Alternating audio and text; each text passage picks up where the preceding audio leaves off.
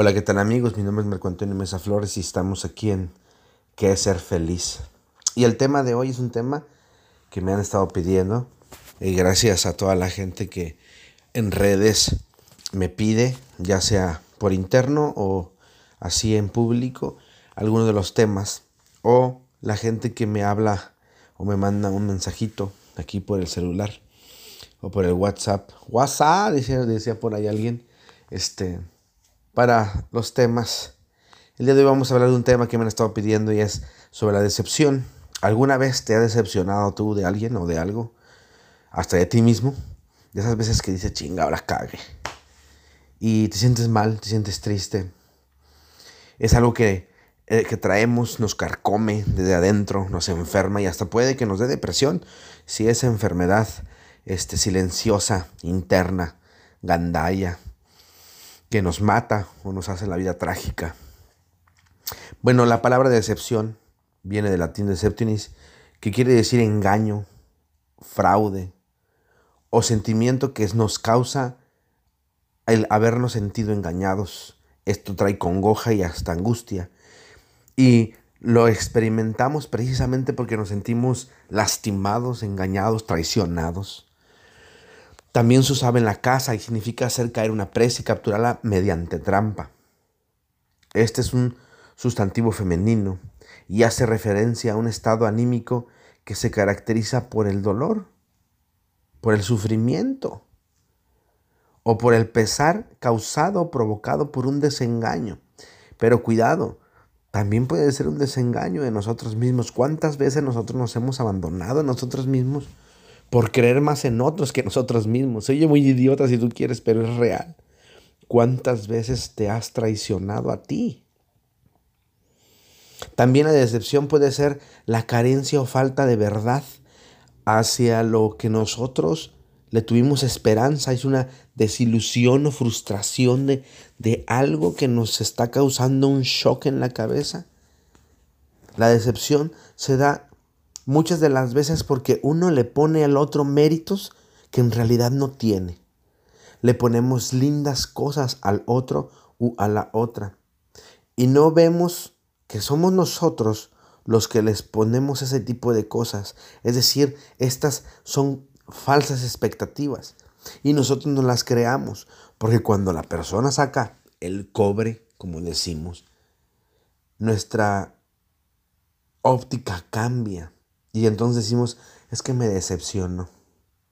Pero, ¿es verdad eso? ¿En realidad él te decepcionó? Muchas veces empleamos eh, una sensación de que alguien debe cumplir nuestras expectativas. Expectativas que nosotros le pusimos. Y ese alguien no tiene por qué cumplir ninguna expectativa que yo le puse. Sin embargo, se las ponemos. Y cuando no sucede como nosotros lo teníamos planeado, entonces esto nos causa un shock, una decepción y una tristeza. Bajamos del nicho a esta persona y todavía le decimos, es que me decepcionó. Yo te tenía en un alto grado y te caíste. No, mi reina, no, mi rey. Él no se cayó, tú lo tiraste. Él no se subió, tú lo subiste. Sí, sí es cierto que puede ser posible que a lo mejor nosotros somos los que estamos jodiéndonos la vida porque nosotros somos los que subimos a esas personas. Pero también está la decepción que nace de las mentiras, de aquellos dobles discursos, de aquellas personas que nos endulzan el oído para después realmente sacar su cobre esos que nos enamoran a través de las lindas palabras, pero en realidad son más que palabras, no es la realidad. Ese, ese tipo de personas que, que están buscando un fin a través de decirte cosas lindas. Y esos dobles discursos cuando no hay congruencia. Y ellos todavía creen que eso es padre, ¿no? Podemos ver cientos de hombres y mujeres decepcionados porque la persona que ellos amaban las, las dejó mal, las hirió con premeditación y ventaja, las utilizó. Hoy día hay cientos de personas que acuden al psicoterapeuta o al psiquiatra porque está muy fuerte el asunto y tienen que medicarse a tratar alguna decepción, porque una persona abusó de su confianza y se mofó de ellas, se rió de ellas. Y es por eso, porque eso no solamente se ve en, en las relaciones amorosas, se ve en cualquier relación de amistad, de familia también. Pero porque esta persona realmente endulza. Ella, esa persona no es subida a un nicho por el otro simplemente porque, porque es guapo, porque es inteligente, porque es buena onda. No, esta persona endulzó el oído del otro. ¿Sí? Se lo fue llevando, lo fue envolviendo. Y cuando ya no servía, lo botó o lo maltrató. He sabido que la decepción es uno de los conceptos más difíciles de definir. ¿Por qué? Simple, porque solo se manifiesta de forma diferente en cada individuo. Porque tiene repercusiones muy negativas con aquellos que rodean al individuo que se siente decepcionado. Así como afecta el amor y la felicidad, también afecta cada uno de los rubros del universo del ser humano que se siente decepcionado. Y cada quien siente esa decepción a su manera. Por eso es que no podemos entender algunas situaciones sobre la decepción. Lo que sí podemos decirlo, decirnos es que nosotros muchas veces somos los que nos metemos en eso y existen también aquellos que hacen o nos endulcen el oído para poder meternos en ella. Cuando llega esto, podemos caer hasta la depresión, una manera muy distinta y muy fuerte de la, de la decepción. Esta invena, esta pena, perdón, invade nuestro ser. Y le ponemos a los demás cosas que hacen que yo no me pueda acercar. Nos ponemos una coraza, por así decirlo. Nos vamos volviendo cada vez más alejados de los demás. Nosotros los psicólogos lo conocemos, o bueno, algunos psicólogos o los psicoterapeutas lo conocemos como el efecto chubasquero. Y es la actitud que tomamos cuando nos encerramos o nos aislamos de las demás personas para protegernos de una excepción que nos ha marcado y que no queremos que nos vuelva a marcar. Este efecto chubasquero hace que yo ya no crea en los demás, aunque yo haya sido el que hice mis propias expectativas. Entonces nos ponemos una especie de armazón para que este armazón nos ayude a no sufrir. Sin embargo, este nos va a limitar precisamente para avanzar. El, el problema radica en algo más fuerte. En cuanto conocemos a alguien nuevo, en ese momento nosotros hacemos una relación con ese otro. Si regularmente buscamos si esa persona es muy afín a, muchas cosas, buscamos hacer una relación y es rico eso, ¿no? Y esa relación, si va creciendo, pues se va volviendo una amistad sabrosona, ¿no? Hombre, mujer, mujer, hombre, hombre, hombre, mujer, mujer, grupo, porque somos seres gregarios y nos gusta juntarnos en manadas. En mi caso, a mí me gusta, eh, mis amigos, mis amigos son, o mis amigos íntimos, son personas inteligentes, valga la expresión y a lo mejor me gusta tener gente que le gusta la lectura, que sepa de lo que está hablando y que no nomás hable porque tiene lengua. Me gusta eh, juntarme con ese tipo de gente. Soy muy especial en cuanto al asunto de compartir la sal y la mesa con cualquiera. Me cuesta trabajo. Y muchos pueden criticar eso. No, es que deberíamos compartirla con toda la gente, con los pobres. No entiendes qué es compartirlas ahí en la mesa. Una cosa es que yo pueda ir y comer con ellos y otra cosa es muy diferente poder meterlos a mi vida privada. ¿Sí? Cuando va pasando esto, vamos haciendo y poniendo expectativas en el otro. Y ese puede ser un gran problema precisamente. Porque el otro no, tenemos por qué poner expectativas en el otro, porque el otro no está a expensas de lo que yo crea de él. Estas van en aumento cada vez que pensamos que el otro es extraordinario. Lo malo de esas expectativas es que comenzamos a hacer predicciones sobre el comportamiento, el pensamiento y los sentimientos del otro en el futuro. Y cuando erramos, entonces viene la decepción. Y culpamos al otro de no cumplir las expectativas que estúpidamente nosotros le pusimos. Y él se vuelve el malo y yo la víctima. Y eso es cuando nosotros somos los que le pusimos esas expectativas. Y por eso el efecto chubasquero es ese. No dejamos que otro entre. Pero también el efecto chubasquero se da de aquellas personas que son el doble discurso. Que no, no tenemos expectativas de ellas, a lo mejor no creamos nosotros expectativas de ellas, sino que esa persona nos endulzó el oído para poder sacar provecho de nosotros, que es muy diferente conocido muchísimas personas, sobre todo hombres, que enamoran a mujeres simplemente para sacar de ellas tener sexo cuando quieren.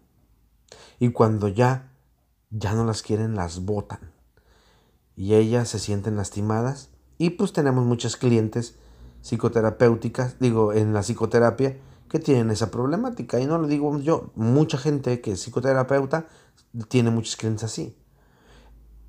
Cuando el otro nos lastima, a sabiendas que nos va a herir y con eso aún así con sus mentiras. Y se empieza a, a, comportar de manera indiferente, entonces entra precisamente otra vez el efecto chubasquero. Y si llega otra persona que realmente quiere algo real, algo serio, nosotros ponemos un límite. Cuando uno se decepciona por aquellas expectativas que tenemos de algo o de alguien, los efectos corporales se van a notar. ¿Sí? Los que saben, pues también trabajo la biodescodificación y entiendo el asunto de la cosa interna, los órganos que tenemos adentro, todos los sistemas que tenemos adentro. Y cuando alguien me dice, no, pues es que me dio gripa, algo no lloraste.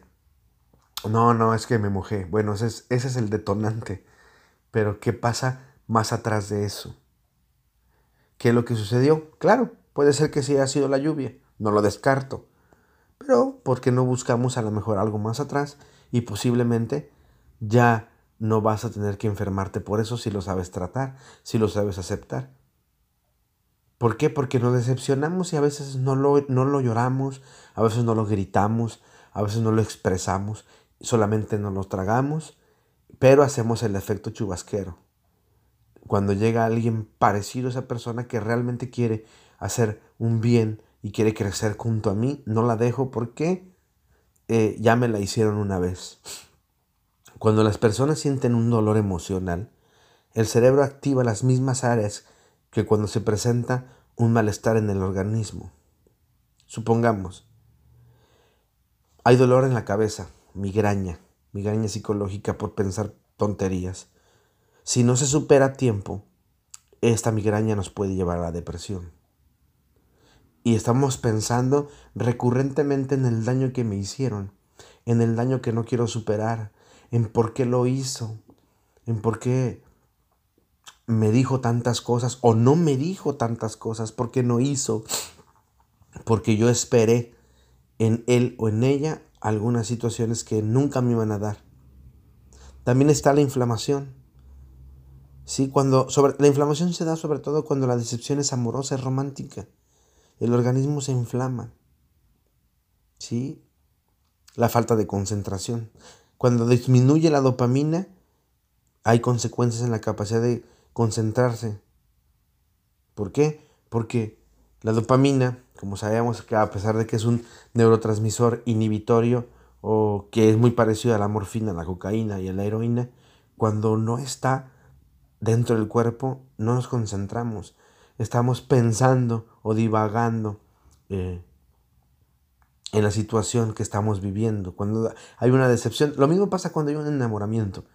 Cuando hay un enamoramiento y estamos en la lela, eh, pensando en la persona que, de la cual estamos enamorados, no hay, una, no hay una concentración buena porque estamos pensando en la persona de la que estamos enamorados.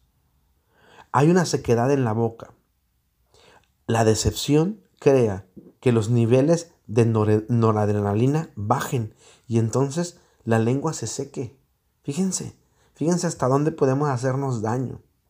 Hay un dolor de garganta. Alan Fogel profesor de psicología de la Universidad de Utah, dice que el dolor emocional por lo regular se sitúa en una parte del cuerpo en donde la expresión está destinada a suceder. Sin embargo, cuando no se materializa, entonces, eh, si la decepción tiene ganas de, gritar en este caso y no lo hiciste, entonces va a haber dolor de garganta o te puedes quedar afónico. Y eso es en todo. Si la decepción se iba a establecer en la cabeza, hay migraña. Si la decepción se iba a establecer en los brazos, no podemos levantarlos a veces, no podemos coger o asir o tomar algo. Si se iba a establecer en la cintura o en la columna vertebral, nos duele la espalda y bueno, en fin. Hay dolor de estómago. Algunos biodescodificadores sabemos que tanta rabia como odio son las últimas sensaciones que se dan en la tripa. Y la decepción es parte de ese tipo de dolor, pues el estómago resiente los efectos que ella causa. Y hay cansancio. Según Ethan Krosh, otra investigadora de la universidad, pero esta de la Universidad de Michigan, dice que en un estudio entre los síntomas que el cuerpo enfrenta cuando hay un dolor emocional como la decepción, entonces viene el cansancio. La gente se siente cansada, no quiere pararse. Son síntomas precisamente de, que se podría entrar a la, a la depresión, de la cual hablaremos más adelante porque creo que es un tema interesante. Pero esto pasa cuando te decepcionas. Imagínate, hay dolor de cabeza, hay inflamación, hay falta de concentración, hay sequedad de la boca, hay dolor de garganta, hay dolor de estómago, hay cansancio. O sea que nos jodemos a nosotros mismos por una estupidez o un estúpido o estúpida. A veces no nos falla la gente, a veces soy yo mismo el que me estoy fallando a mí mismo. Es esa idea de que la gente tiene que ser como yo quiero. Y al ver que no pasa esto, bien histéricamente, lo culpo a él o a ella y yo me enfermo. Cuando nuestras expectativas son muy altas o cuando el otro no cumple las obligaciones que nosotros mismos le imponemos de manera mental, entonces nos sentimos desilusionados, frustrados, tristes, nos enojamos. Y eso se da porque tenemos la decepción a flor de piel. Quiero dejar claro que es porque nosotros hicimos nuestra propia novela en la cabeza. Nosotros dijimos cómo tenía que ser. Y en esa realidad tan pinche, se estampa en nosotros y nos lastimamos. Nos desilusionamos de lo que nosotros mismos creamos. Y a veces la decepción viene porque nosotros nos sentimos estúpidos. Si yo no lo hubiera pensado, si yo no lo hubiera hecho, si yo no lo hubiera creído. Calma, respira, piensa. Yo sé que va a ser difícil porque te, falta un poco de concentración en ese instante. Pero respira, sal, camina. No es bueno por salud mental y por salud física que te estanques en esta emoción. Déjala salir, grita si es necesario. Agarra una almohada y grita. Sal a la calle y grita. Dame tu fuerza, Pegaso. Da un grito, practica yoga, haz ejercicio. Sal a comer. Empieza a meditar sobre el perdón, de haberte creado expectativas, desahógate, ya sea en terapia. Un buen amigo pues te va a dar un consejo y a lo mejor no buscas un consejo, buscas eh, tan solo alguien que con ciencia y conciencia, valga la expresión, te vaya diciendo o entienda la situación que estás viviendo, que sea más objetivo. A veces los amigos son muy, buen, muy bien intencionados, pero muy subjetivos, porque no dejan de verte si no es con el amor que te tienen. Y a veces en lugar de ayudarte a soltar las cosas, te ayudan a retener las cosas y no te dejan ver la realidad. No te, dice, te dicen, no, no, no le hagas caso o, o la chingada, amigo o amiga. Este, tú estás bien. No, no está bien que te creas expectativas de los demás. ¿Por qué? Porque lo vas a volver a hacer. La gente es gente. Y como le decía un paciente, tienes que entender que la gente no es tonta, la gente no es mala, la gente no es pendeja, solamente que la gente es otra, diferente a ti. Y tú eres el que te vas creando una y otra vez expectativas irreales de alguien. Y cuando es al revés, cuando realmente existe un hijo de la chingada que endulzó, o una hija de la chingada que endulzó tu oído, que realmente lo hizo con alevosía y ventaja y tomó provecho de ti, llóralo, sácalo, mátalo en un cuaderno si tú quieres, deshazlo, pélalo y luego le echas limón y salecita, clávalo así como en la película con dos eh, alambres y conéctalo a la luz.